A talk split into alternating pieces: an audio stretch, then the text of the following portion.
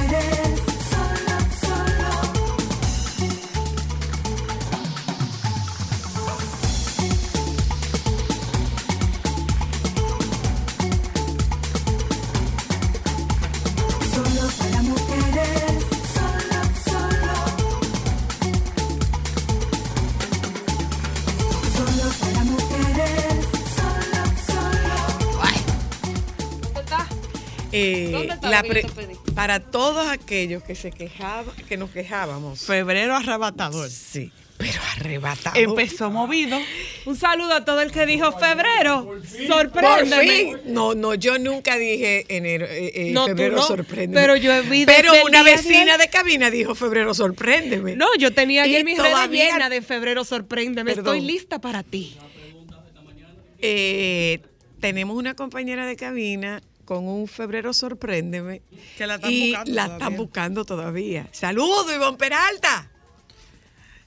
Huye rápido. Juanita, déjame dar un tico, Juana. Juana, tú sí te ves bonita. Dame un beso en la boquita. Cuando me ve que estoy triste, beso en la boquita. Cuando me ve que estoy triste, me da un beso en la boquita.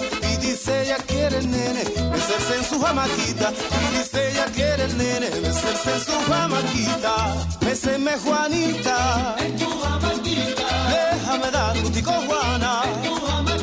Mañana vuelvo a vencer. Bueno. Oh, fue- fue Yo le puse a un amigo que publicó justamente, Méseme. Juanita, yo puse que ya yo sé lo que siente un pedacito de relleno en un pastelito maraca.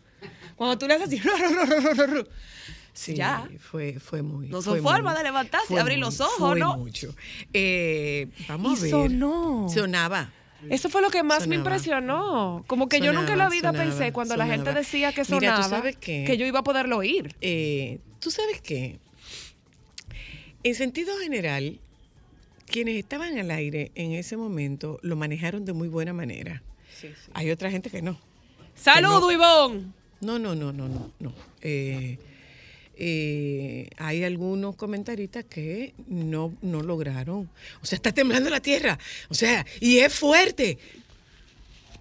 O sea, usted está, eh, te está tratando de que se prevenga el pánico o de que no, de que la gente no caiga en pánico. Entonces, como tú, es un temblor muy fuerte. Lo que se supone es que no, no, no, no. defensa de los colegas, quizás eh, no, no todo el mundo reacciona igual. Evidentemente. Y mantener la compostura, Evidentemente. quizás no todo el mundo se le da igual. De hecho, no todo el mundo reaccionó igual. No todo el mundo reaccionó igual. Hubo gente que pudo manejarlo con mucho. ¿Tú estabas aquí, eh, eh, Joan? Dime cómo reaccionó don Julio. Como un Yo recuerdo- estaba Joan ahí. Yo recuerdo, estábamos en el otro edificio. ¿Qué tú quieres quitar? Eso no se quita de ahí, Milán. No, eso no se quita de ahí. ¿Tú lo quieres quitar? Eso no se quita de ahí. ¿Eh? Sí. No, hasta nada. Hasta nada, eso no es para quitarlo de ahí. ¿Eh? Eso no es para quitarlo. Yo recuerdo, estando en el otro edificio, ¿A ti te ha tocado varias veces? fue un jueves a las 12, eh, como a la una debe haber sido. Sí, ese no fue el de Haití. Eh, y está, fue antes del de Haití. Y estábamos con Xiomara Rosario al aire, eh, con Carlos Luciano, Luciano. como productor. Estaban, estaban Ámbar, Li- Linda, Linda. Xiomara, Carlos, Yanecita y yo. Ese fue duro porque incluso se sintió fuerte. que el edificio se movía. Yo creo que Francisco estaba y salimos mucho de la cabina porque literalmente sentimos como No, el no edificio se inclinó. Después, mientras, mientras temblaba, no. Yo recuerdo que yo miré a Carlos y Carlos me confirmó. Carlos Luciano, mi productor, mi amigo, mi hermano, era una persona muy apacible, muy calmada, muy tranquila, muy sereno. Y Carlos nos miró y me hace seña a mí y me dice, sí. Entonces es como está en tus manos mantener la calma y que ellas mantengan la calma. Y Xiomara, yo recuerdo que Xiomara se, Xiomara se impactó y eh, eh, Carlos decirle a Xiomara, ya, ya está pasando, ya está pasando, ya está pasando, pero fue un remesón y nosotros estábamos en un piso 9 en ese momento. Eh, después, cuando el, el- el temblor de Haití, yo estaba, yo trabajaba en el poder de la tarde y en ese momento yo aprendí a no manifestar, a no alarmarme con un temblor de tierra para no transmitírselo a las niñas, cuando eran niñas, Cristal y Ámbar. Y me acostumbré a que fue- ya esto está pasando, tranquila, que ya esto está pasando. Bueno, pues con el temblor de Haití, que fue 5 y algo de la tarde, yo no recuerdo quién me sacó, pero yo sí sé que yo sentí el temblor, me paré de la silla y volví me senté. Uno de mis compañeros me jaló por una mano y me dijo, es temblando, vámonos. Pues yo me volví a sentar tranquilamente. Ay, bueno, pues, esta mañana eh, me pasó con Mateo que dice, esta mañana no, en un temblor, y Mateo me dice, Tita, ¿qué le pasa a la cama? Se está moviendo. Y yo le digo, sí, porque la tierra está temblando. Y él dice, ya no se está moviendo la, la, la Ay, la inocencia. inocencia, señores. Tú le puedes decir a la tierra que lo haga otra vez. No, tierra, no lo haga Tú otra le vez. puedes decir a la tierra que lo haga otra vez. El de esta mañana, yo siento el movimiento. Yo siento el movimiento de esta mañana y digo, esto se está moviendo. Y fue como, ok, déjame cuadrarme, que ahora es que voy. Yo me paré para ir a buscar a movimiento. Cristal y me mareé. Y yo escuchaba el ruido. Ay, sí, eso es horrible. Yo no pensaba que sonara. Como que me impresionó mucho esa parte. Sí, Que sonó. sonara. El de Pero lo que son- suenan las estructuras. No, no, no, no, no, no, no. suena Ahí como una roca. O sea, como- lo que dice como un camión, Suriel, exacto, duro. Que es como el señor no quiere estar en, en estos brazos. Se oye como... Eh, dice Jean Suriel que ese sonido es el sonido de las rocas cuando chocan. Sí, es un sonido muy Ahora, extraño. dígame usted, ¿usted cómo lo vivió? ¿Mm? Compartimos con ustedes y déjenos saber cómo ustedes lo vivieron y si sabemos qué hacer. Bueno, yo estaba saliendo del baño, me acababa de bañar, estaba Ay, en toalla. more, qué detalle. Entonces yo estaba en, me cambio, me quedo en toalla, me muevo, me quedo. en- Y lo que se me ocurrió fue sentarme en la cama. Señores, yo le voy a hacer cuento. Ay, ustedes saben que después de eso yo duermo con un par de zapatos al lado de la cama y Óigame ropa bien. extra por si acaso. Óigame bien. Mi amiga, vecina, hermana funcionaria, Dilia Leticia Jorge Mera, mi vecina, adivinen que ella estaba en el gimnasio de la casa y Pero ella estaba en una, ahora, ella estaba en una caminadora y ella entendía que era un cumpleaños que estaba celebrando. Ese Dilia. Ella creía que era un cumpleaños. El ruido que ella escuchaba era el ruido de un cumpleaños. Pero qué cumpleaños, Aló. ¿quién sabe? Alguien Aló. estaba cantando cumpleaños. Pero Hola. eso- no, hola, hola. No tanto lo, lo que se moviera, es lo que duró. Sí, fue largo. Entonces, largo. yo le digo, Claro, entonces yo oigo la, todo lo que está encima de la mesa y se va a caer el adorno que tiene una tapa y oigo que se cae algo en la habitación y yo, yo veo, y llamo al nieto que se quedó porque tenía fiebre. Alonso, se está moviendo la tierra, corre, ven y caigo hincada, me siento en la, en la yo no encontraba qué hacer porque nunca lo había sentido tan fuerte. Sí, se sintió duro. Señores, una de las peluqueras de Patricia Sedano en el metro. Hola. Y el metro estaba parado. Ay, qué detalle. Hello, hola. Oiga, Hola. A mí me agarró en el sorbo del café. Tú puedes saber que ahí tú estás como tranquilito, llevándote la, la, la tacita a la boca. Óyeme, increíble.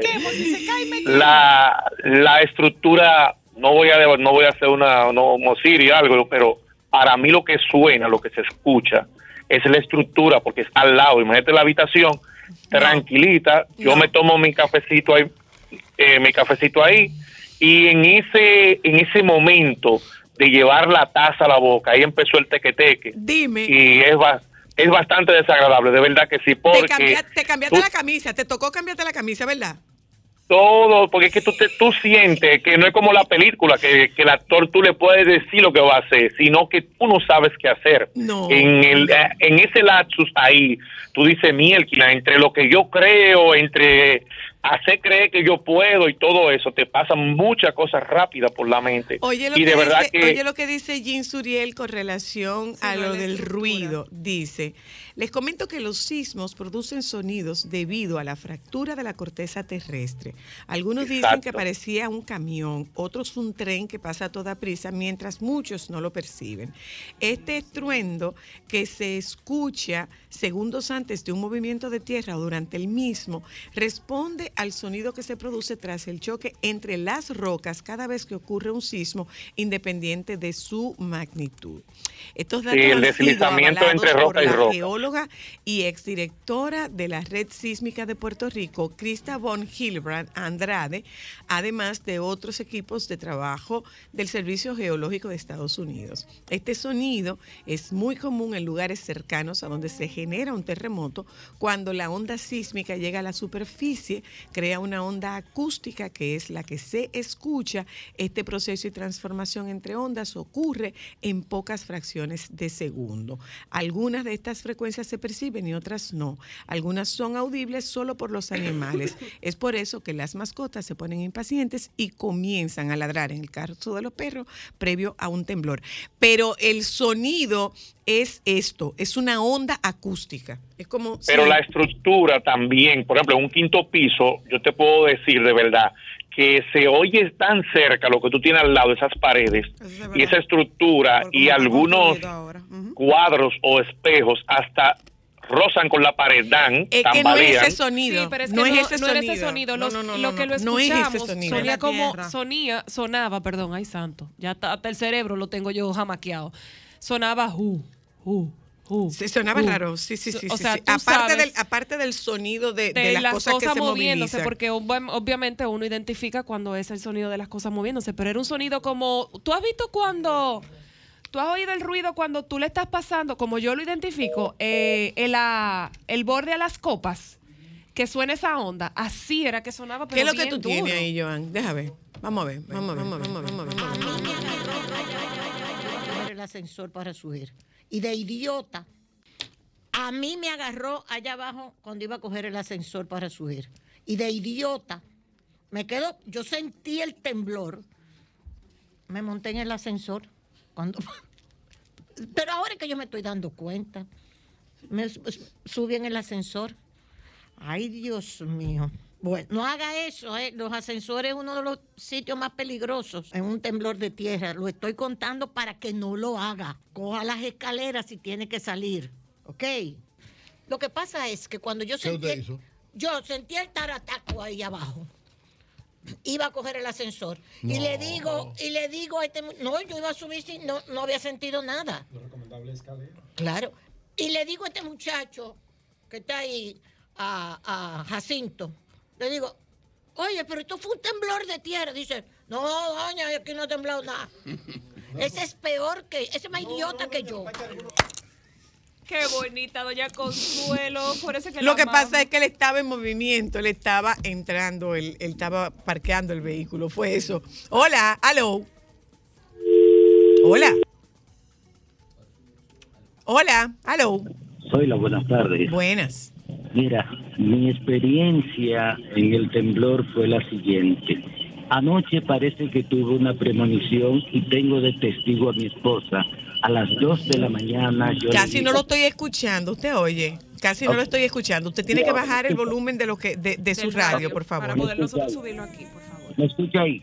Sí, ahora Vamos a ver, mejor. vamos a ver ahí. Alejandro, súbelo Te decía que parece que yo tuve una premonición anoche, porque a las 2 de la mañana yo me desperté y le dije a mi esposa, que la tengo de testigo acá, vida, va a temblar la tierra. Y ella me dijo, tú estás loco, duérmete.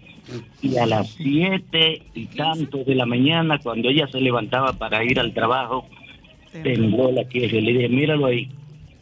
Por casualidad, usted no se soñó con el número de la lotería. ¿Me lo puede pasar No, para, no, hacer- no, para chequear? yo no juego, no juego. Ah, muchas gracias. No, sí, pero eso parece pasa, que parece que lo- lo- el- es mucha la actividad que hay en enero. El domingo tembló.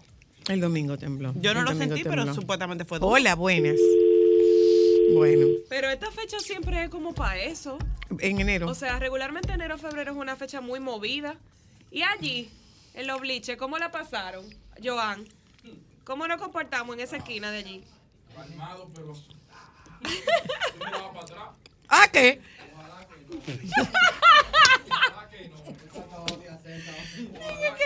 Ah, Jesús, Leonel.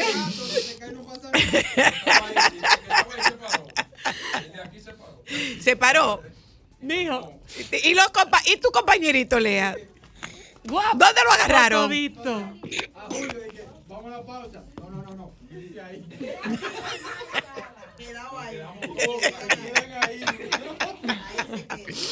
Ay, Ah. Ahora uno se ríe. Uno se ríe, pero es Uno verdad. se ríe. Uno se ríe. No, no, no, no, no, señores. Bueno, el boli tuvo que pedir excusa pública.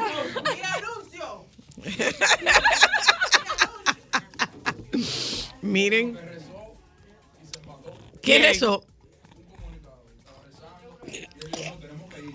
En el, en el, en el, en el metro, en el metro de que oraron mucho. En el metro oraron mucho. Parado, parado, no era en movimiento. en. Me estaba comentando una de las, una de las peluqueras de Patricia que estaba en el metro, parada, parada, adentro. El metro estaba detenido. Hello, Sí, buenas. buenas. Sí, yo lo sentí esta mañana, el temblor. Y lo más grande fue que hoy no hacía calor.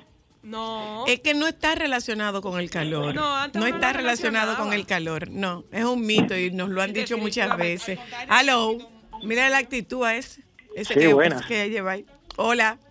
Mira, eh, yo los temblores tengo que estar pendiente, o muy Ajá. pendiente. Ujú. ¿Por qué?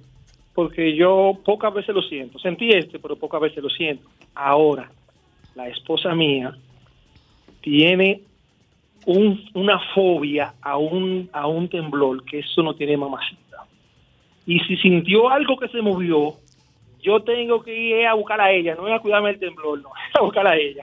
Claro. A Jesús, tú tienes Una- casi amanecer en la calle hoy. Claro. En una ocasión, en una ocasión tembló la tierra hace un tiempo, que de verdad yo me, por un lado, vamos a decir, eh, me sentí el hombre más contento del mundo, por la sencilla razón de que eso me reconcilió, porque esa mujer me abrazó, que yo tuve acotado, yo tuve Aguanta ahí. Espera, espérate, bebé. Espera un momento. Perdón, perdóname. Perdóname. Perdóneme un momento. No me interrumpan, por favor. No, no me interrumpan. Repite eso, mi amor, por favor. Repítelo, Oh. bebé. Repítelo, Oh, amor. Estaba una vez ella aquí ya, que eso no tenía mamacita. Pero, pero ella Tembló. sola. Ella No, sola no, se quilló. ella conmigo. Sí, pero no, te- Entonces, pero ¿Eh? no tenía razón. ella, no, no, es cosa de celos. ¿Ese de cosas Pero de ¿qué qué? pasa? Cosa de celos y cosas así. Ah, ok. y estaba incómoda, que eh, y resulta ser que en la noche yo vivía en una cuarta planta, tembló la tierra. Ajá. Claro, se sintió, se sintió mucho. Mire, yo no pensé nunca que a lo mejor yo iba a retorcerle un brazo a una mujer para que tuviera que soltarme porque me iba a oficiar. Entonces, me entonces tú aprovechaste forma. el temblor. Oh, no, Espera, ¿tú aprovechaste me- el temblor para qué, bebé? No, me quedé abrazado ahí tranquilo y eso fue una reconciliación instantánea, más nunca se volvió a hablar. El Titanic fue una mano de bingo, ¿verdad? Tú eras Jack, el del Titanic. Y ella era Rose. Pero y este tigre agradecido de la tierra, nunca más oportuno. Ay, ay, ay, ay, yo lo voy a decir. Ay, a yo mí estoy preocupada por el café del oyente. Aló, Ay, Jesús, ¿se habrá hola. Hola. Soy la, yo no lo sentí hoy el temblor, pero yo tuve una experiencia así mismo como la del caballero anterior. Mi noche de bodas ¡Ay, Tem- no! tembló en Atomayor. Yo recuerdo, yo me quedé en el hotel, voy a decir el nombre, en el Silverstone Gallery, que usted sabe que es bien alto, ese hotel que está ahí en esa plaza. Ajá. Piso 32, noche de bodas, mucho romanticismo, mucha cariñito y de repente yo escuché toda esa ventana, pla, pla, pla, pla, toda esa ventana sonando. Y yo solamente me quedé pensando, ¿cómo nosotros vamos a salir de aquí ahora mismo? Porque usted se puede imaginar cómo no estaba, ¿verdad? Dentro de mí. Eh, dentro pero en de acción fue. O sea, tú estabas en romance En full. y En romance full, ajá, no te romance, no te empaño menores. Entonces, esa ventana sonando, pla, pla, pla, pla. Yo espero que Y no haya sido en el baño esa creatividad. Espera, espera. Con tu esos ventanales. Espérate. ¿Y qué tú fuerte. pensabas? ¿Que era que tú te la estabas comiendo? No, no, no, que yo no puedo decir esto porque estamos, eh, ¿sabes? Son las la, la una del mediodía, mi hijo me va a escuchar, va a escuchar esto dentro de poco. O sea, eh, uno estaba en amor, uno dice, wow, qué bonito el amor, muy poderoso. Ay, decía, qué Me la estoy sería comiendo. poder Claro, o volar. sea, eh, uno dice, wow, qué manifestación de poder tan bonita, el amor. así. Oh, sí. Pero de verdad, o sea, no se me va a olvidar nunca ese día. Fue noche de boda, o sea, noche de boda y esa, y esa pared retumbando y esa ventana que no pasaba que se iban a romper. Wow. Te poseyó otra cosa, amiguito. Un besito. Bueno, La naturaleza te dijo la del poder soy yo. No, mi amor, o sea. Oh, Dios mío, yo sabía que era poderoso, pero no tanto. Todo se derrumbó. Yo sabía que era poderoso, pero no tanto. Y Fernandito ahí, me seme, Juanita. Eh. No, en tu no, jamaquita. Señora, La la pregunta sería, ¿se Mira, hubo un empresario, un empresario y comunicador de Cotuí. ¿Qué le pasó? Al momento del temblor pidió perdón a Dios y le rezó un Padre Nuestro. Wow, muy bien. De aquí, ¿Tú ves? Peque, Wow. peque. Wow, y, y la última, señores. Hola, aló. Sí, bueno, Buenas. a modo de corrección, eh, temblor es cuando el epicentro se encuentra en la A tierra modo de, a modo de corrección, Baja. baje un poco el volumen de su radio y le Para escuchamos. escuchar mejor, gracias. Díganos, díganos. Cuando el temblor se produce, el epicentro es en tierra firme, es temblor de tierra. Ajá. Pero cuando el epicentro está debajo del agua, en el mar, es eh, sismo. ¿Es un? Entonces, sí. es un sismo. Ah, ok. ¿Y qué tuvimos nosotros? Un sismo. Nosotros tuvimos un Espérate. sismo. ¿Qué tuve? ¿Un sismo? Un sismo porque fue más o menos a unos treinta y tantos kilómetros O sea, al esa, sur de Baní. esa es la diferencia. El sismo es la en el, el mar. en el, en el mar Y el temblor es en la Ah. tierra. y el temblor es en la y el tierra. temblor es en la tierra. Ah, ok. Entonces hay mucha gente que está hablando del temblor de tierra, pero no fue un temblor de tierra. Incluida nosotras. Gracias por Sí. la corrección. Gracias por la corrección. Chispas, La quiero, estoy ¿eh? en medio de un sismo.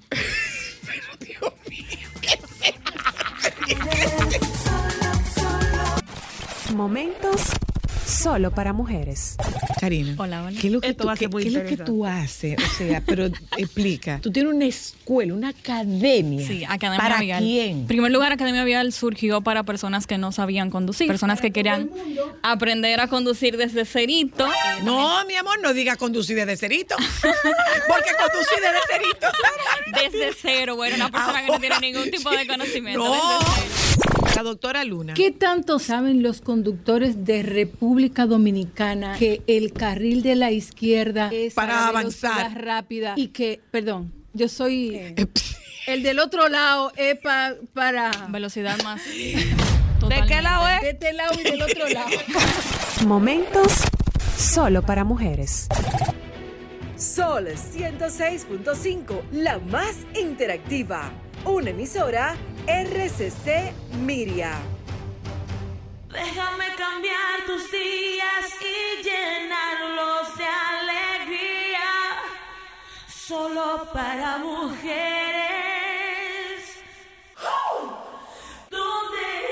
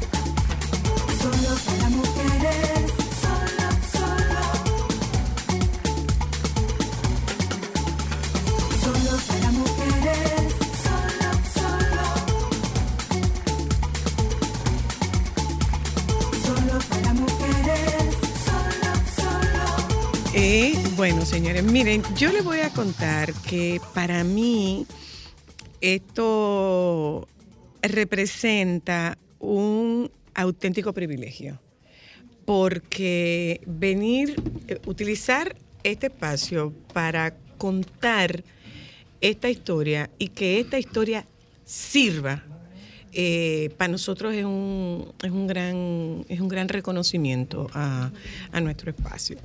Eh, yo tengo la visita de mis primos, el doctor Manuel Madera y la doctora Raiza Acosta de Madera. Ambos son médicos y eh, son dos médicos de los cuales se escuchó mucho el año pasado, el año antepasado, el 14 de noviembre de 2021, porque eh, Raiza y Manuel son los padres de, de Manuel Antonio.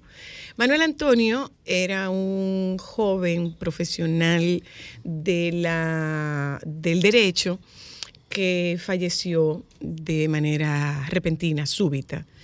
Y eh, no, no hay una explicación, aunque sí hay mucha especulación, no solo por el caso de Manuel Antonio, sino por el caso de hombres jóvenes que han fallecido sin tener una, un diagnóstico de ninguna patología, Ningún eh, antecedente ningún antecedente. Entonces, eh, Raiza y Manuel, como padres, tienen la necesidad de que la historia de Manuel Antonio no se pierda y que sirva para otros padres y que sirva para otros médicos y que sirva para otros hombres jóvenes, particularmente hombres. Sí. Hombres jóvenes, atletas, sin antecedentes. Sí, eh, los, eh, nosotros desde que éramos estudiantes hace tantos años de medicina, siempre se nos decía que con el adulto joven había que tener, había que tener mucho cuidado porque el joven adulto, ¿verdad?, no se cuidaba y los infartos y esas enfermedades cardiovasculares eran agresivas y mortales. Nunca pensamos que eso nos iba a pasar a nosotros.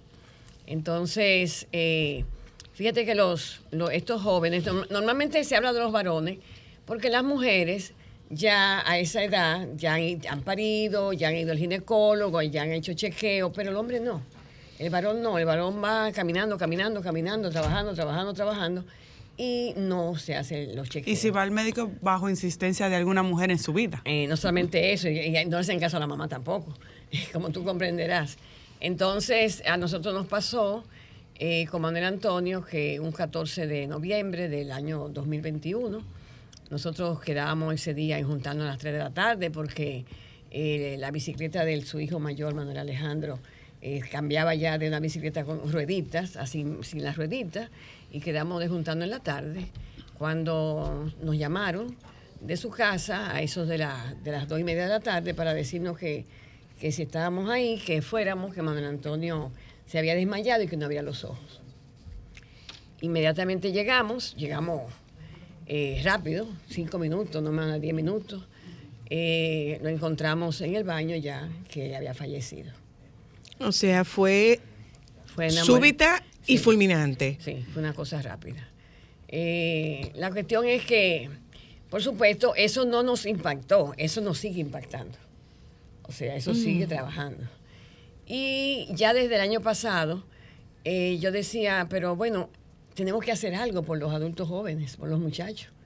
Porque tú te pones a, a mirar, eh, no hay muchos adultos jóvenes que se cuiden. Estamos hablando de Manuel Antonio como un joven en los 40, 40 años tenía. 40 años, una vida Activa. activa, Atlética. atlética, o sea, ¿a qué Él se dedica? Además, Papá eh, de eh, ¿cuál era la práctica de, cuál era la práctica de Manuel Antonio, Manuel? Él era, primero era nadador y luego era eh, futbolista. Wow. Hacía fútbol, Sí. llegó a, a jugar en categorías superiores. Y luego eh, dejó la práctica de fútbol, ya siendo eh, mayor para jugar, ¿verdad? Vamos a decir. Y entonces se dedicaba a jugar fútbol sala con los amigos y demás. Y hacía también. ¿Con qué gimnasio. frecuencia? ¿Con qué frecuencia? Dos entrena? veces a la semana. Dos veces a la semana. ¿Sobrepeso? ¿No había sobrepeso? Sí, sí. Él era muy alto. Sí, era muy alto. Y pesaba unas 200 libras más o menos. Pero, Pero Manuel Antonio tenía que alto. 6'1, Eh, no 6'2. 6'2, 6'2, 6'2.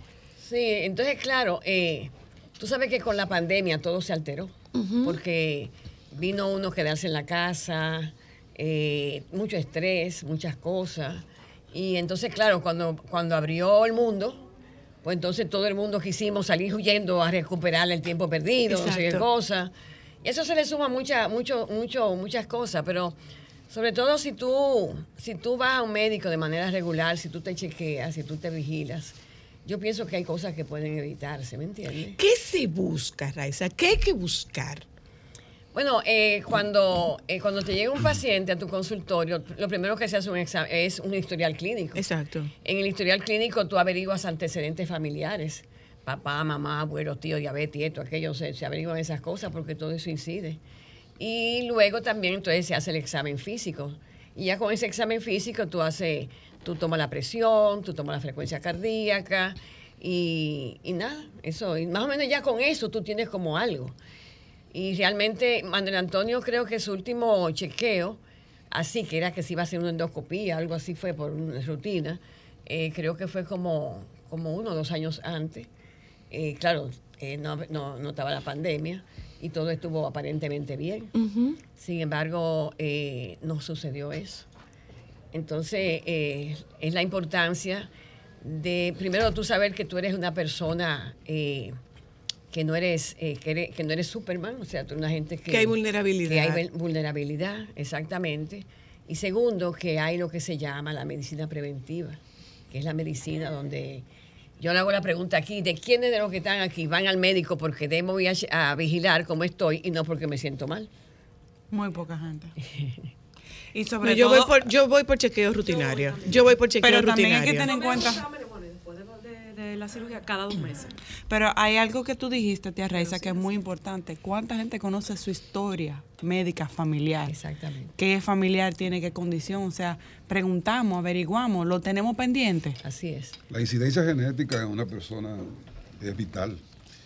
Eso determina muchas cosas en, en la vida y en el organismo de cada quien. Y claro, si tenemos una genética que sabemos que nuestros padres, abuelos han sufrido de algo y se ha identificado, pues prevenirlo. Eso es lo que se debe hacer. ¿Prevenirlo cómo? Yendo al médico. De cual sus chequeos anuales. Anuales. ¿Cómo, ¿Cómo viven unos padres una situación de esta naturaleza? ¿Cómo lo viven unos padres y sobre todo unos padres médicos?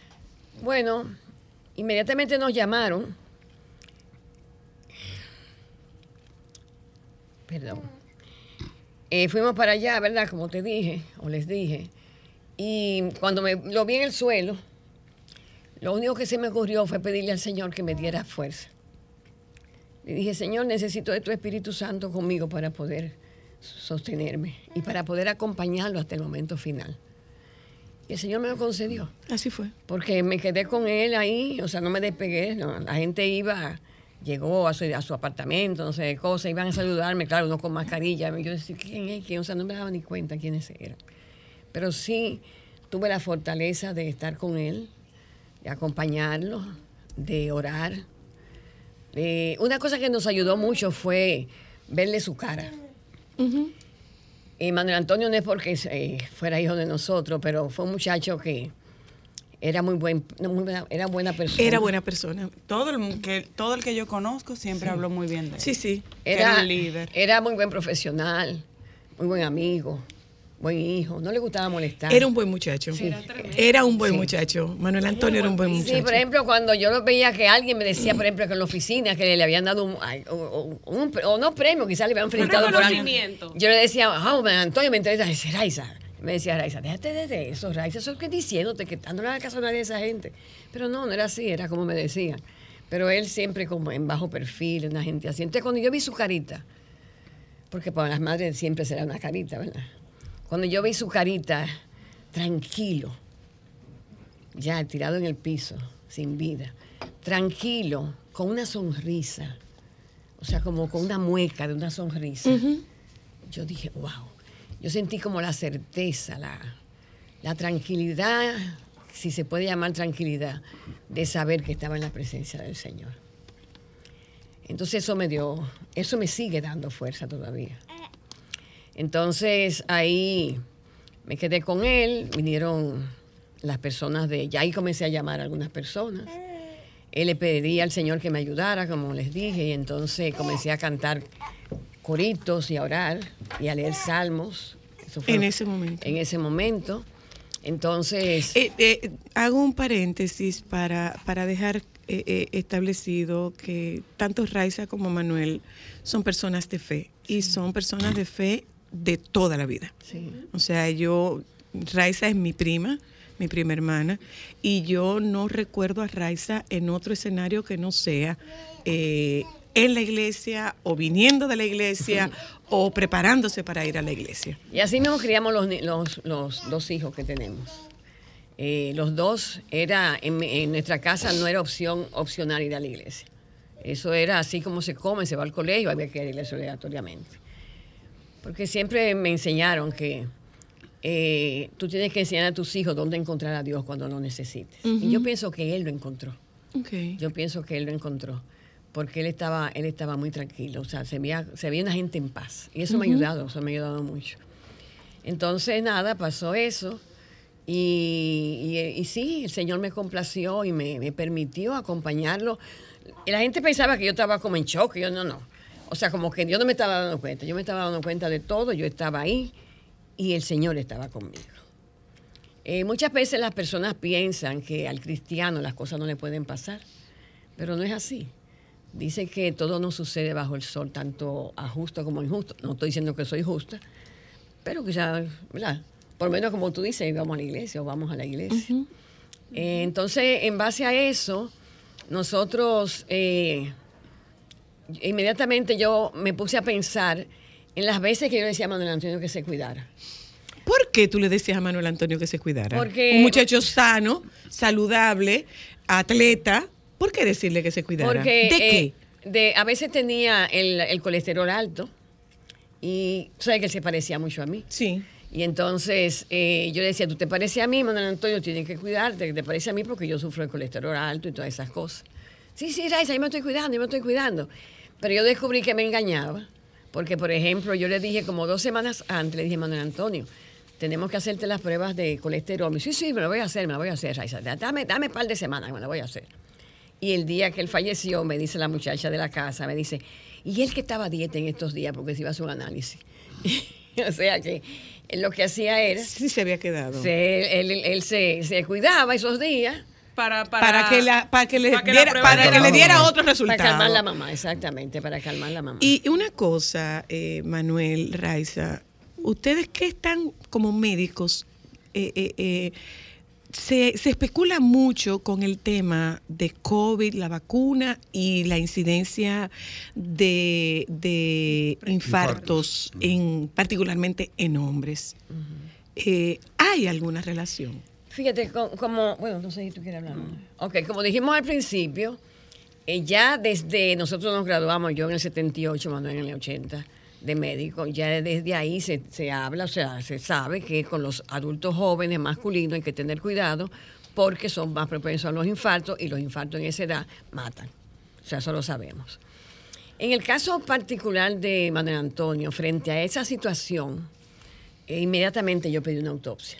No, no, yo no me quedé así. Nosotros no nos quedamos así. Pedí una autopsia y que yo quería una autopsia y quería una autopsia.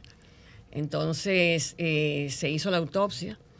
Resulta que el, el patólogo que hizo la, la autopsia no sabía que era el hijo de nosotros dos. Y un día que yo lo llamé para algo, como los tres días de, eh, o al cuarto día, no me recuerdo, eh, para hablar con el eh, con él como amigo, para que nos aconsejara. Él fue el doctor Sarita. El doctor Sarita, eh, Manuel es de Monción, y el doctor Sarita hizo su pasantía en Monción con el papá de Manuel, que era médico, y entonces y se casó con una moncionera, también fue, fue mi profesor, y o sea que hay una, una relación. Entonces cuando yo lo llamé, le dije, doctor Sarita, que mire que usted, eh, que se hizo, mi hijo murió, y eh, ¿cómo se llama eh, Manuel? Manuel eh, Madera Costa. No me diga que es el hijo de usted, de no sé qué cosa. Wow. Me dijo, no, me... O sea, que él hizo esa autopsia sin saber. Sin saber que era el hijo de nosotros. Y no sé por qué le tocó a él.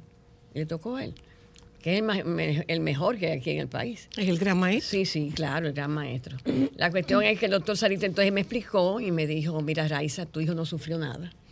Me dijo, fue un infarto masivo que no le, no le dio tiempo a nada.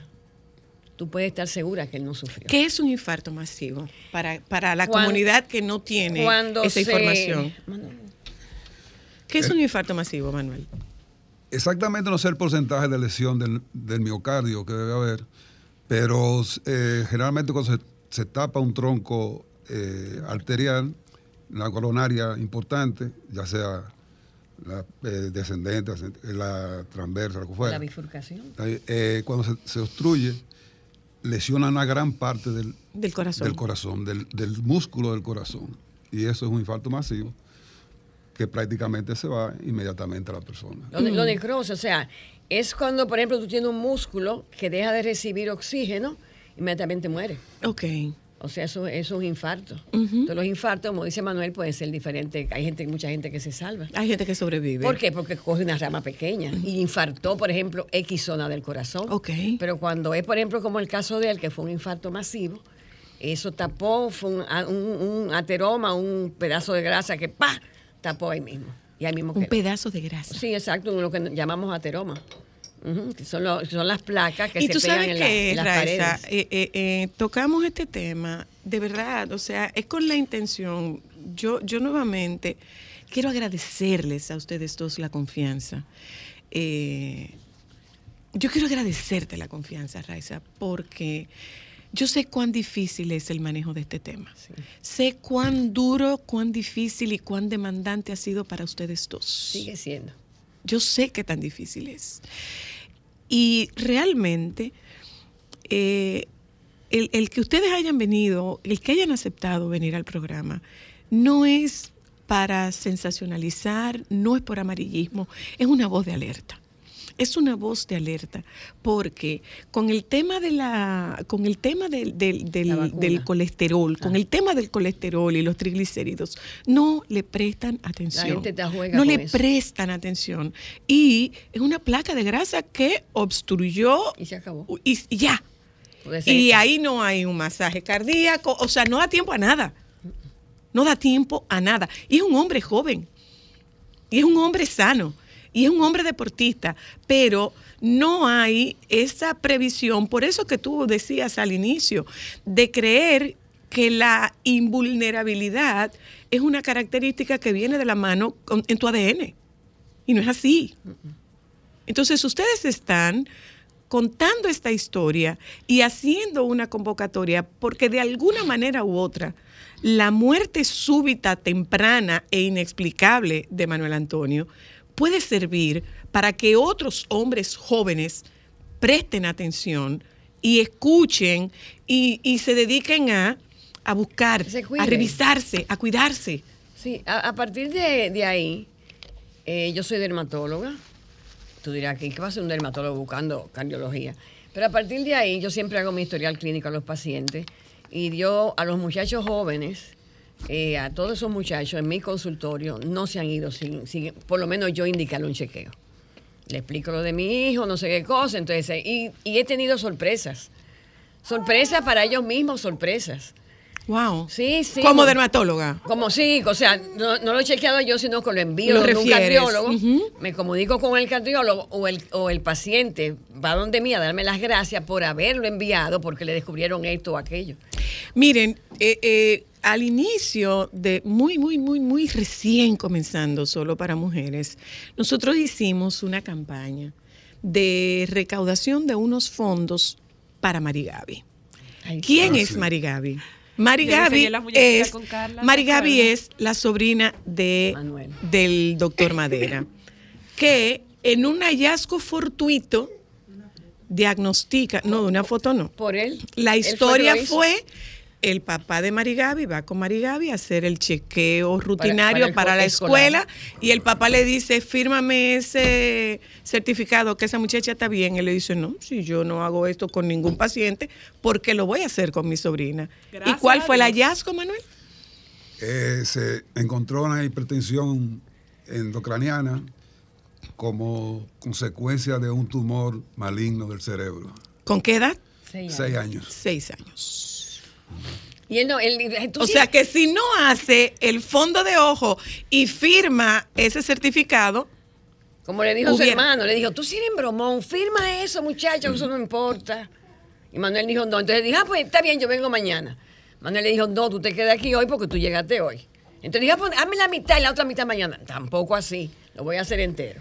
Cuando entonces él examina, que descubre eso, me llama por teléfono. Yo te- trabajamos en consultorio lejos, ¿verdad? En- en- Yo en otra clínica. Y dice, Manuel Raiza, lo que, me lo que yo acabo de Oh, descubrir. Dios. Ya Ay, tú Dios sabes. Entonces inmediatamente se lo mandó ahí a la...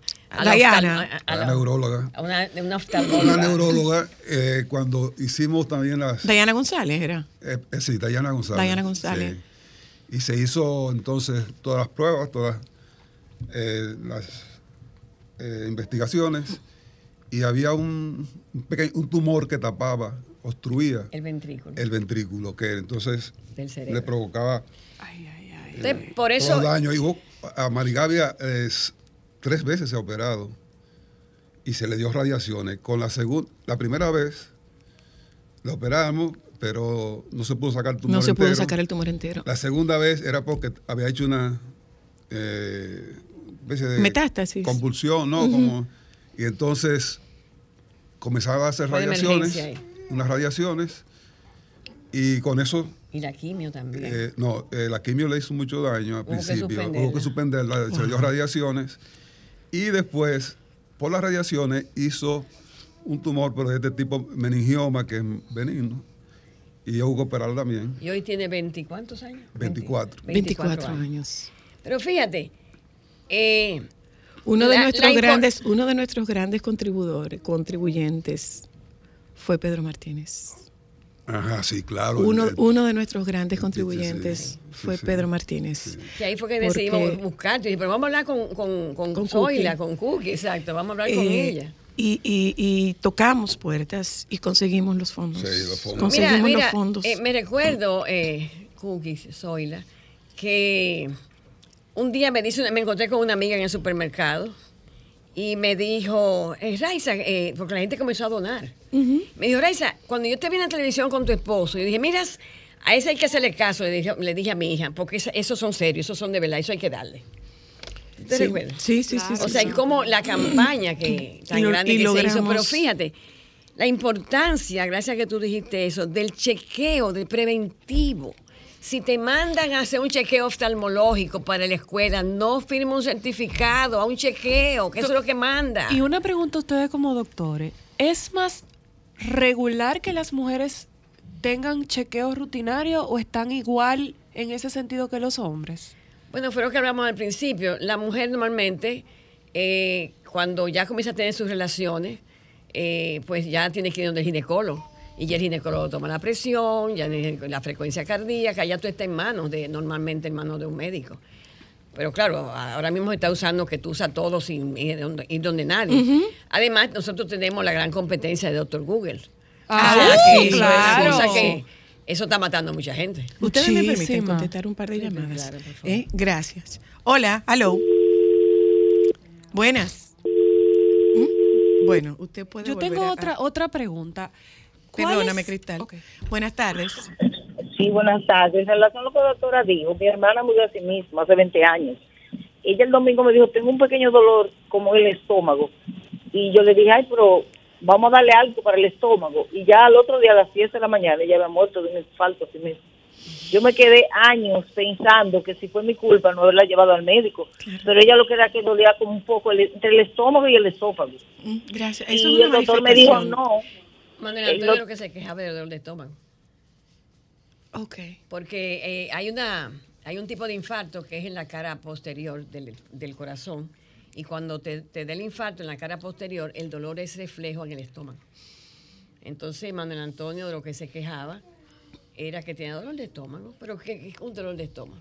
Ya. Yo conozco una señora, la mamá de una paciente, que tenía dolor de estómago, fue donde el gastro, el gastro eh, le dijo que no tenía nada. Ella decidió cruzar al frente que había un cardiólogo, porque ya, ya ves que estoy aquí a aprovechar y hacerme un chequeo, y la dejaron interna con infarto. Uno de mis primos, de, de, mi- de mis primos paternos, con treinta y pico de años, eh, 36, Miguel, Miguel 37. Octavio, murió de un infarto. Y, y era dolor de estómago. Fue en Nagua y decía que tenía dolor de estómago. Hola. Buenas tardes, soy la. Elba. Hola, Elba, ¿cómo estás? Eh, yo quiero saber si el doctor es a quien yo le di un abrazo en el consultorio de la doctora Fernández. Sí. Qué valiente su esposa. Yo la felicito.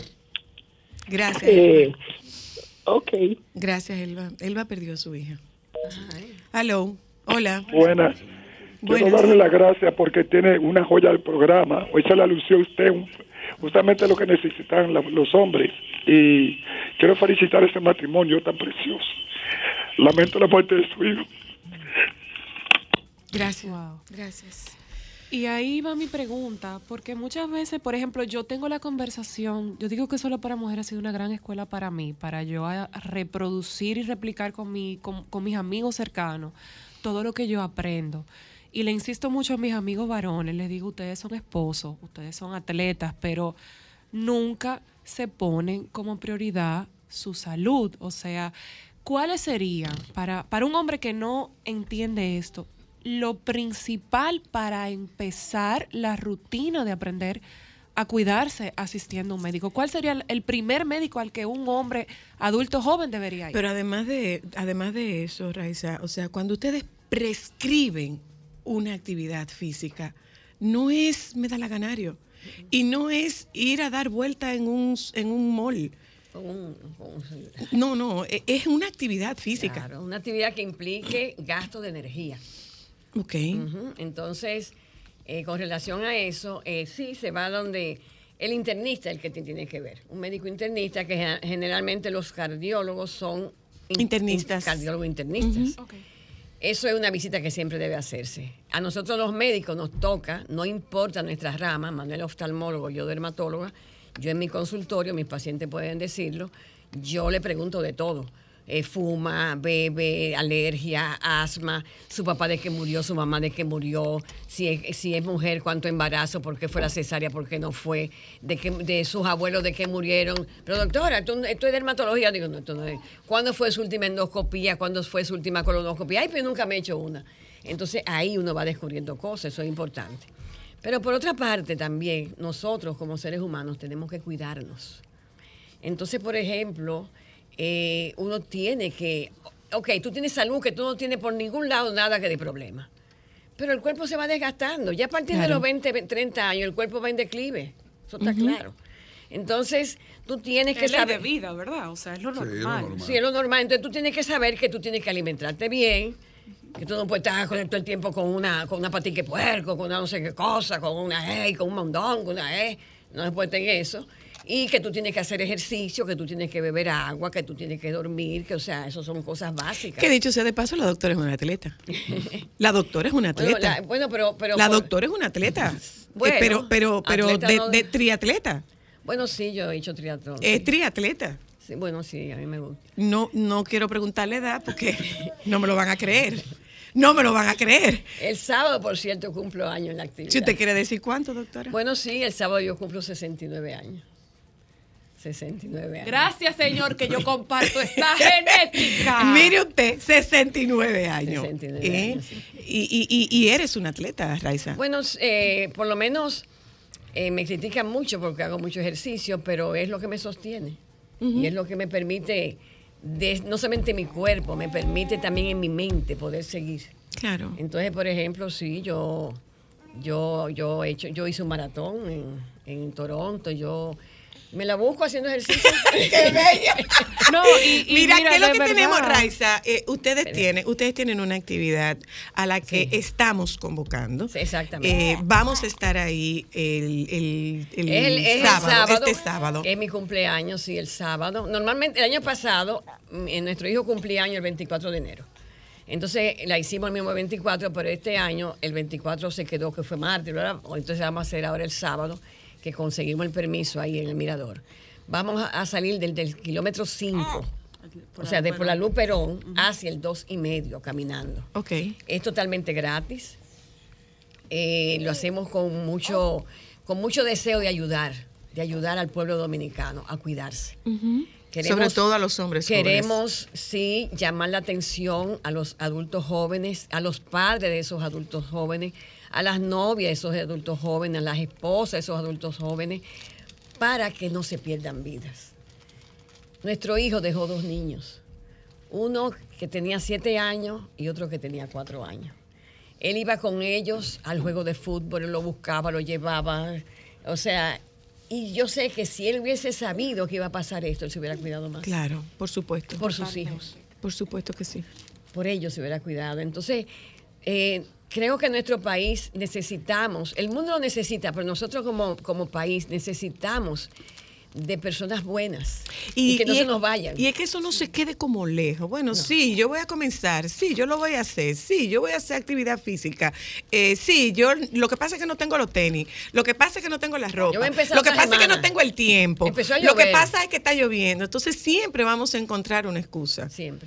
Y yo digo que tú no necesitas motivación, tú necesitas determinación. Así es. Después de la determinación, tú vas a encontrar la motivación. Así es. Porque definitivamente la vida después que se hace un ejercicio físico No. es, Es completamente otra, otra. es otra. Sí. Es otra. Yo, por ejemplo, yo me levanto a las 5 de la mañana a hacer mi ejercicio, porque ya es el momento mío que no me va, no tengo el teléfono, no tengo nada y yo resuelvo. Ya yo a las 7 de la mañana resuelvo. No, y no solo eso, cuando no lo haces, lo extrañas, tu cuerpo lo pide y ya automáticamente tu cuerpo se acostumbra a levantarse ese horario. O sea, yo tengo ya casi tres años que empecé la maravillosa y creo que ha sido la bendición más grande en mi vida, que es la vida de, de- de- de hacer ejercicio. Y ella, mi mamá me insistía, así como tú le insistías a Manuel Alejandro, hasta que Manuel un Antonio. día vino Manuel la Antonio. pandemia, fui un día, probé y me he quedado hasta el sol de hoy. y de verdad que el cambio ¿A qué que he hora, ¿a sentido qué hora salimos, Raiza? Entonces vamos eh, a las 8 de la mañana. 8 de la mañana. Kilómetro 5 eh, Del Mirador. Escogiendo por, el- por la Luperón. Desde Por la la Luperón. Luperón, de la Desde la Luperón. Luperón. ¿Hay que inscribirse o no? Eh, no, Se no. inscribe allá cuando llegue. Allá se va a inscribir porque queremos hacer como una, una, una data, o sea, tener como un... Como tener eso para información. futuras- Sí, porque queremos que actividades. yo pretendo, o sea, nosotros, mientras vida tengamos, yo quiero seguir haciendo ese evento. ¿Por qué? Porque para nosotros una vida que se salve, Claro. una vida que se salve ya es suficiente. Ya. Una familia que no pase por lo que nosotros estamos, pasamos y seguimos pasando es más que suficiente. Entonces, simplemente crear conciencia. Entonces, ahí es totalmente gratis, es algo de, de coilonía, o sea, de, de- amistad, de, eh, donde vamos a compartir, donde se van a dar unas palabras, ¿verdad?, de, de- una oración y donde, donde queremos eso, hacer, hacer saber que estamos interesados en adultos jóvenes y que no queremos que familias dominicanas pasen por lo que nosotros estamos pasando. Se habla mucho de, de la, me, hiciste esa pregunta, se habla mucho de la vacuna, no sé qué cosa. Por eso el hijo nuestro tiene, tiene eh, eh, le hicimos la autopsia. Una autopsia. Y se demostró que no hubo ningún problema de vacuna. La vacuna general, lo que da es, o sea, hasta ahora la es, son las miocarditis, como en todas las vacunas. Yo, yo tengo un amigo que era médico que le, por una vacuna de influenza le dio una miocarditis y murió hace muchos años. Eh, como también tengo una, una señora que su hijo quedó vegetal con una vacuna de polio. O sea, las vacunas tienen sus, tienen sus bemoles pero en la vacuna lo que da es, o sea, lo que hasta ahora se ha visto son las miocarditis, está en estudio todo, las miocarditis y las embolias eh, y trombosis a nivel cerebral. Es lo que se ha conseguido, se ha encontrado más. En el caso de nuestro hijo, nada de eso tenía. Nada- no fue en el nada caso de eso. nuestro hijo, fue, cayó en el grupo de muerte súbita de un adulto joven. Gracias, Raiza, y gracias, Manuel. Eh, yo espero que esto haya generado algún nivel de conciencia, porque lo que buscamos es que la, la muerte de Manuel Antonio no sea una muerte, No se quede- no sea una muerte en vano. Sí, no se quede en vano. Yo pienso que un, un enfoque que hay que dar actualmente a, a los adultos jóvenes es que sí, tenemos deseo de, De vivir. De llevarnos el mundo por delante. de- pero debe ser de una medida eh, controlada. Yo a Manuel, como un mes antes le dije, Manuel, yo veo que tiene mucho estrés. Me dijo, no, me doy todo, porque me decía, doctor, eh, no, yo estoy muy bien. Yo, "Tú, yo creo que tiene mucho estrés. Y, y eso es lo que está pasando en este momento en el mundo, no aquí, en todas partes. La- los adultos jóvenes, como es natural, quieren avanzar y deben avanzar desde el punto de vista económico, desde todo el punto de vista que tú quieras, pero hay que hacerlo con moderación, porque el estrés es un gran problema. Es un factor de incidencia. Sí, algo que yo quiero decir en base a eso que dice Manuel. Porque mucha gente me ha dicho, bueno, sí, pero ustedes en esa época también le hacían lo mismo, era, se afajaban, no sé qué cosas. Pero los tiempos han cambiado. Son otros tiempos. Las calles de ahora no, No, eran las no- calles de hace 40, 30 años. Los tapones que se... O sea, lo el que te estrés- tomaba llevar a tu casa antes no era lo que te tocaba sí, lo que- llegar el ahora. estrés que tú El coges en la calle. El horario de almuerzo No, en no, el que no, tú estabas el estrés, tranquilo no el es el estrés de la mismo. calle. Solo con el estrés de la calle. Solo la con el estrés. de las Solo con el estrés de la calle. Y las responsabilidades Y tú por esa Tú estás en una oficina y tú estás buscando un muchacho para llevarlo un- a un partido de fútbol y tú estás recogiendo un muchacho para, reco- para, para, para llevarlo a la casa y tú estás llevando un muchacho a la escuela y tú, estás, y tú estás involucrado como papá y no es un chofer y no es una nana. Y si tú estás involucrado en la crianza de tus hijos, que es lo que pasó con la crianza de los hijos de ustedes, la demanda de la demanda de la calle, la demanda, la demanda social, la demanda del entorno es una demanda muy elevada. Sí, yo, yo quiero, yo quiero aclarar que en esa, en esa llevadera, traedera, esas cosas de los, mis nietos, también estuvo su esposo, o sea que no fue Manuel Antonio solo. Pero es, Eh, mucho para una pareja joven. Es, muy, es mucho para Es una mucho pareja para una pareja joven, joven. Gracias, Raiza. Bueno. Gracias Gracias. Manuel. Y nos vemos el sábado a las 8 de la mañana. Salimos desde el kilómetro 5. Es gratis, del, y es totalmente, gratis, totalmente simplemente es apoyar a los adultos jóvenes y toda persona, toda familia, todo padre como nosotros que tenga un adulto joven, no lo suelte. No lo suelte, cáigale atrás hasta que vaya un médico. Conviertas en necio. ¿Mm? Sí, Gracias, Raiza. buena. Gracias, Raiza y, y Manuel. Eh, la doctora María Alonso va, va con nosotras a tocar el tema de la intolerancia a la lactosa, que eso lo oímos mucho, mucho, mucho, mucho, pero es la intolerancia a la fructosa también. Que la gente no sabe que puede tener intolerancia a la fructosa. ¿Y a dónde yo consigo de eso? Bueno, con la doctora Alonso lo conversamos en un momentito. Vamos a publicidad, ya volvemos. Sol 106.5, la más interactiva. Una emisora RCC Miria. Déjame cambiar tus días y llenarlos de alegría. Solo para mujeres.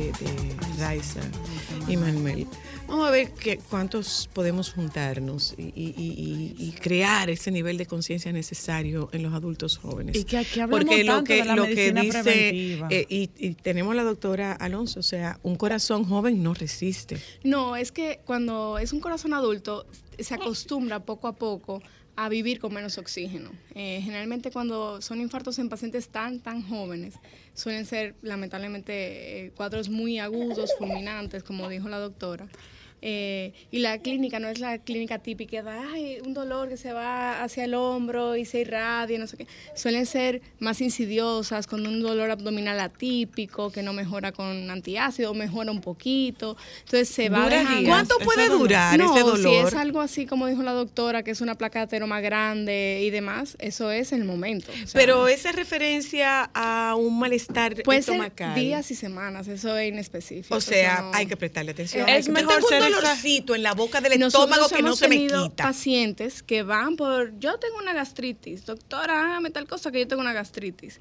Y no, mire, n- eh, vamos a hacer un electro. Y realmente lo que tiene es un infartazo tremendo. O sea, como que hay que ver un paciente en, en- en su, contexto, total. Pregunta, doctora. Entonces sería mejor pasar por exagerado a dejarlo Ah, pasar. no, siempre. O sea, la medicina ahora es preventiva en todos los sentidos. Eh, por ejemplo, nosotros, eh, todo lo que es screening de cáncer de colon es todo preventivo. Realmente quitamos lesiones súper chiquititas que luego pueden crecer y convertirse en cosas malignas. Igual que las mujeres, se hacen mamografías cada vez más temprano. O sea, el chequeo al final no es por ser un exagerado. Eh, eh, o bueno, si se quiere tomar así, perfecto. bueno. Pero es medicina preventiva. ¿Por Mira, qué? doctora. Porque los síntomas no siempre son eh, como que hay que esperar el típico. O puede ser diferente con cada una paciente. cosa, doctora. Totalmente. Y la Eh, percepción. la gente no, no uno, eh, uno frecuentemente de lo que habla es de intolerancia a la lactosa. Lo que yo he escuchado es que después de adulto, Hay prácticamente una todos disminución somos. fisiológica de la lactasa, que es la enzima que metaboliza la lactosa. Eh, no todo el mundo tiene la misma tolerancia, no el todo el mundo tiene la misma cantidad y hay pacientes más sintomáticos que otros, pero esto es fisiológico y puede ser eh, algo normal. Eh, más cerca. Ah, pero muy acercado. Eh, sin embargo, la, la intolerancia a la fructosa realmente no hay tantos estudios, uno no lo comenta tanto. Que tú no escucharías que alguien es intolerante a la fruta. Bueno, no es Que tanto es al a la- azúcar de la- las frutas. la- Al azúcar de la fruta, pero eh, Exacto. al final es fruta. ¿Cómo se manifiesta la intolerancia a la fructosa? Es, es muy importante saber que cuando un paciente, que igual que dijo la doctora, doctor Google no nos ayuda mucho porque ella dice, ay, mira, yo tengo todo eso, entonces soy Sí. intolerante a la fructosa. ¿Cómo saber si eres intolerante a la fructosa? Lo que- Un simple test de 10 preguntas. No, lo que hay que saber es qué síntomas tienes, si tienes hinchazón, eh, si tienes diarreas, cuándo es, si es después de las comidas, si es antes, si se mejora o no con las deposiciones, si has perdido peso, porque también puede ser algo secundario a tener, por ejemplo, que se ha estudiado desde hace unos años, el sobrecrecimiento de, de intestino delgado, que es un sobrecrecimiento de bacterias fisiológico, pero que al aumentar puede producir síntomas y hay que tratarlo. Pregunta, doctora. Tanto la intolerancia a la lactosa como la fructosa puede ser de repente o desde que tú ¿O naces es tú vienes con esa No, hay intolerancia. intolerancias que son genéticas a la, a la lactosa, pero eh, se manifestarían muy temprano y son sumamente raras y casi siempre vienen asociados a otros síndromes y a otras patologías renales y demás, igual que el de la fructosa. Suele ser el momento del nacimiento, se suele ver, o sea, es algo que es muy, muy marcado al principio y es también muy raro.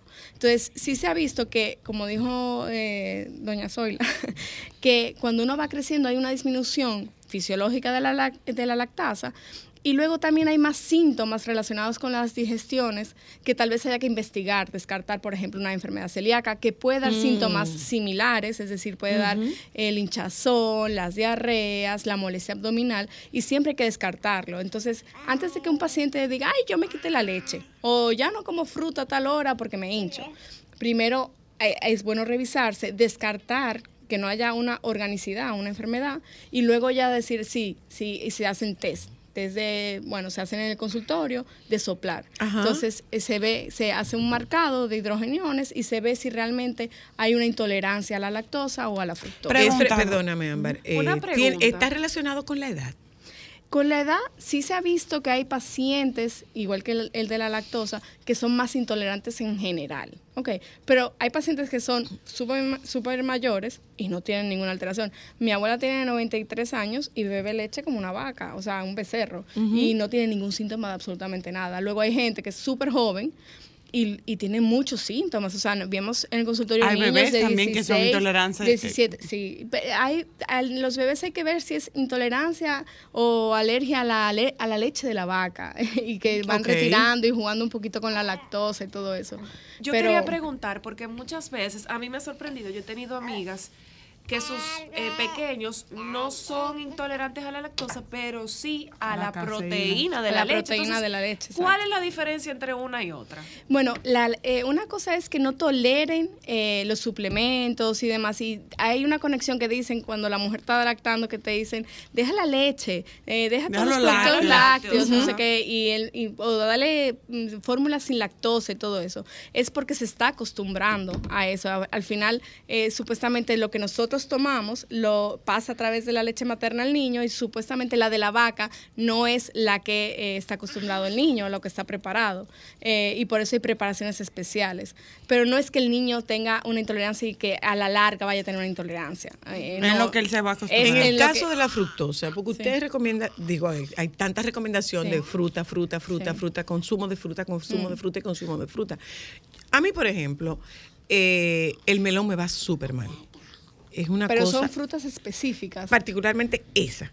O sea, yo no puedo comer melón. Yo Pero no puedo comer melón. Por la hinchazón. Me infla, me infla. Y por un tema de diverticulosis, me llamó la atención que el doctor me, me hubiera recomendado el no consumir sandía. A ver, cuando hay una diverticulosis es totalmente distinto. Sí se ha visto que cuando hay divertículos que son pequeñas hernias en la pared del colon, hay un sobrecrecimiento de las bacterias dentro del colon porque se quedan más fecalitos, que son pedacitos de pupú dentro del, de- de- del divertículo, y eso puede producir un, un aumento de bacterias y producir hinchazón, molestias y demás. Pero hay que ver bien si no es un, un sobrecrecimiento de intestino delgado realmente, que cuando uno toma, por ejemplo, come eh, legumbres, le hace lentejas, habichuelas, eh, todas las coles, eh, brócolis, cosas brócoli. todo eso. Hay una fermentación aumentada y el paciente está muy sintomático. De hecho, hay dietas ahora de exclusión.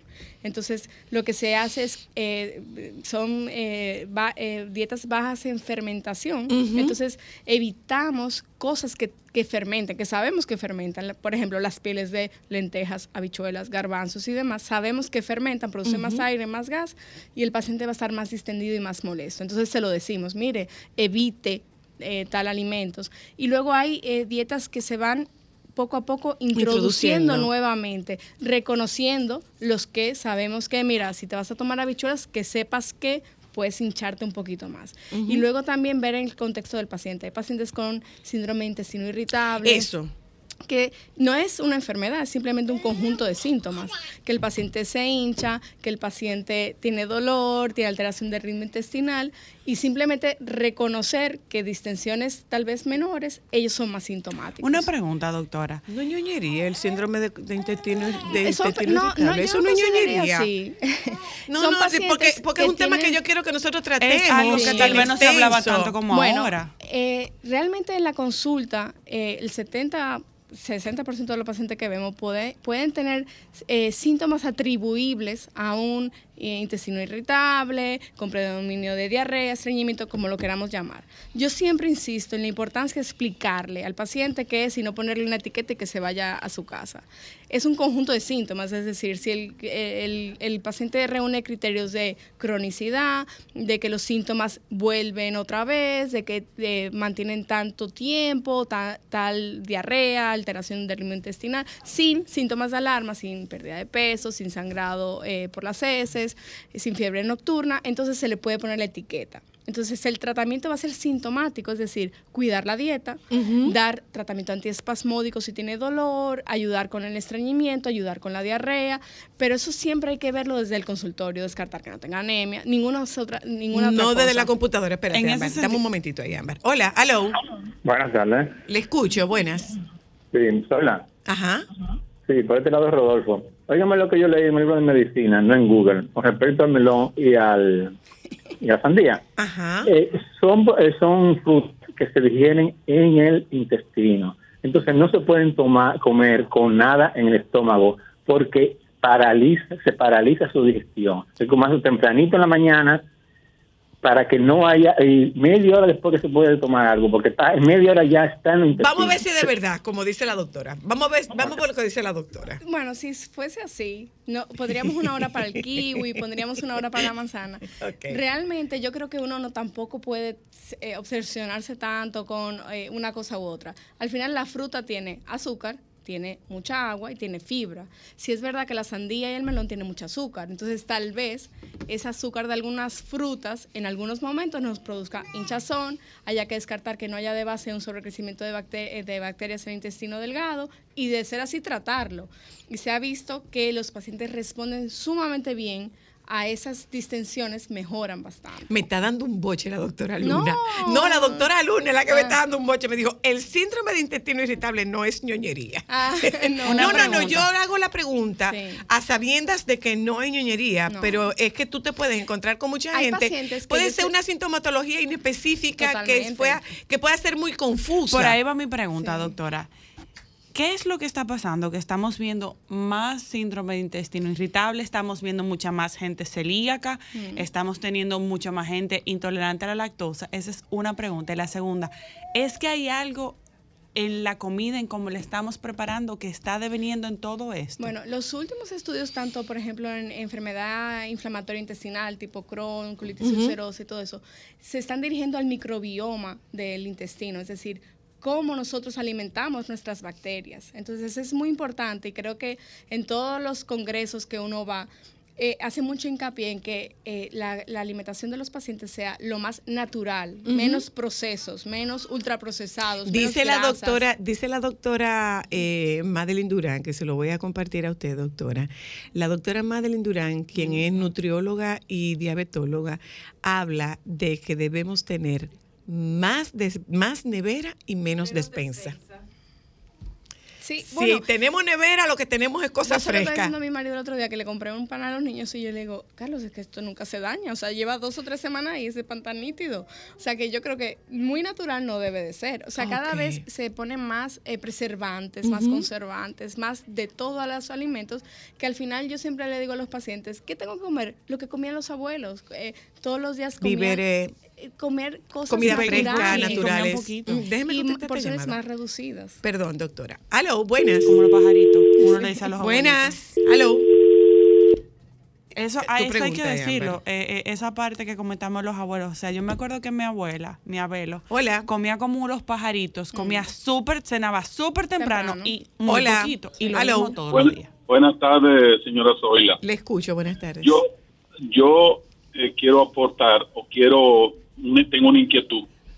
¿Qué tanto el tema de el estrés, la vida sedentaria o que es ahora atípica a lo que era antes, está afectando todo esto de lo que ustedes hablan? Bueno, Adelante, directamente, directamente relacionado. Al final hay que saber, y yo siempre le explico a los pacientes, darse cuenta que todo el cuerpo, incluso el intestino, eh, tanto delgado como grueso, está conectado al sistema nervioso, con lo cual hay una alteración tanto de la sensibilidad y de la motilidad. Es decir, hay veces que yo le digo a los pacientes, cuando uno está más nervioso, uno como que va más rápido, o el tránsito incluso se puede alterar, o se ralentiza, o incluso puede ir un poquito más rápido. Por eso en, tenemos un, un, Un lobito. Eh, en, en pacientes que están nerviosos pueden ir corriendo porque tienen mucha diarrea o se le paraliza y tiene mucho estreñimiento. Entonces está directamente propor- eh, eh, eh, conectado con lo que es la sensibilidad y la motilidad. Antes de que se vaya la doctora, porque lo tocaron con la doctora Luna ayer y usted sabe mucho del tema, ¿por qué es tan importante que a los bebés se les respete la alimentación complementaria? ¿Qué daño le puede hacer un niño? Porque ayer llamó a alguien, no, que antes se le daba eh, habichuela y de todo antes de tiempo, antes de tiempo. ¿Por qué hay que respetar ese Porque no periodo están en un bebé? preparados, en teoría, hasta los seis meses, el intestino no está preparado para eh, trigos, por ejemplo, la miel, el- si tuviese eh, miel, el botulismo es un riesgo que se le pone al bebé, tiene que ser a partir del año. El cuerpo del bebé todavía no está preparado para algunos eh, alimentos. Eh, yo sé que hay escuelas americanas, europeas, unos que introducen antes y después, también depende de cada médico, pero sí está claro que entre cuatro y seis meses no se debe eh, iniciar la, la alimentación complementaria. Yo sé que muchas veces culturalmente en nuestro país le dan eh, que si puré No de pasó los Agua de arroz. meses. No, no, no, no, no, no. No no. Eh, eh, té, eh, eh, Té de crema de habichuela, Té de anís, sí. quema de habichuela, eh, pedacito de auyama. Mm. Y antes, antes de que ese cerebro esté maduro, dice la doctora Luna, con muchísima propiedad, eh, estoy refiriendo a la doctora Luna, eso no es algo que digo yo, pues yo que sé de eso, que el segundo cerebro es el colon. Sí, no, bueno, eh, la inmunidad que nos da el intestino, de- el, el intestino en general aport- nos ayuda a nuestro sistema de defensas, o sea, es muy importante la alimentación y yo creo que cada día se, se hay más evidencia científica de mientras más natural, mientras más verdes, más rojos, eh, mientras más fruta eh, tengamos en nuestra, en nuestra dieta, vamos a tener un sistema inmune mucho mejor. Okay. ¿Oyeron eso? No satanicen las pobres frutas, porque Sí. las pobres frutas ahora son la panacea. Y también depende del paciente. Si tiene un colon irritable, un síndrome de intestino irritable, puede ser que sea más sensible a las frutas y esas distensiones le molesten más. Tiene que quitarla, no, tal vez reducirla. O sea, O cambiar el no tipo de satanizar- fruta. identificarlas. No satan- satanizar ni la leche, que yo creo que ha ayudado a muchas generaciones, Uf. ni las frutas. Yo no tomo Eh, ningún lácteo. Es- Eso es una cosa tan frecuente. eh, eh, Y, cada, ay, y cada doctora, vez más. Doctora, el azúcar. El azúcar en general. Yo creo que mientras eh, hay que reducir todo lo que sea refinado. Entonces, que tengamos que dejar el azúcar, no, tal vez disminuir los alimentos con, con- con azúcar. Sí es Y verdad las que, cantidades que, las- que la vida nos lleva, que cada cosa, eh, cada vez salimos más, comemos más fuera, no sabemos cómo preparan las comidas a veces. Eh, ustedes creo que trabajan en- con cosas de catering, saben que muchas veces se, se ponen conservantes y demás, que uno no sabe al final que, que tiene la comida. Entonces yo creo que sí se puede tomar, pero en porciones reducidas. Mire, antes de irnos, doctora, en España hay ahora mismo en Madrid un escándalo por 40 casos de salmonelosis Ah, sí, relacionadas A la tortilla de a la tortilla de papa. De Casa Dani, que es una, un restaurante muy famoso. Por eso, Sí, por, sí, por- sí, precisamente por las tortillas, por la, por la mala cocción, porque Sí. es que los están dejando en medio término y, y- o en término las medio. tortillas depende de dónde. Yo, bueno, soy española, entonces eh, sí es verdad que allá las tortillas les gusta blandita. Entonces, blandita, casi cruda, sí.